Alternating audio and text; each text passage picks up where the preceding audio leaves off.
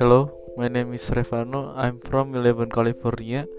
Today I will explain about basic Japanese. I'm going to give you basic Japanese examples.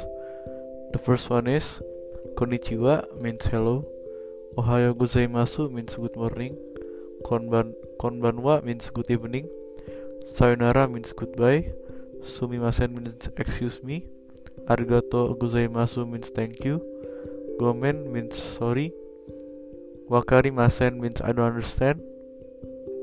Onegai onegai shimas means please. Nihongo gahana semasen means I don't speak Japanese. Dotai shima dotai shima shite means you're welcome. Hi means yes. Hajime mashite means nice to meet you. Watashi no namai wa desu means my name is. Genki desu means I'm fine. Ogenki desuka means how are you?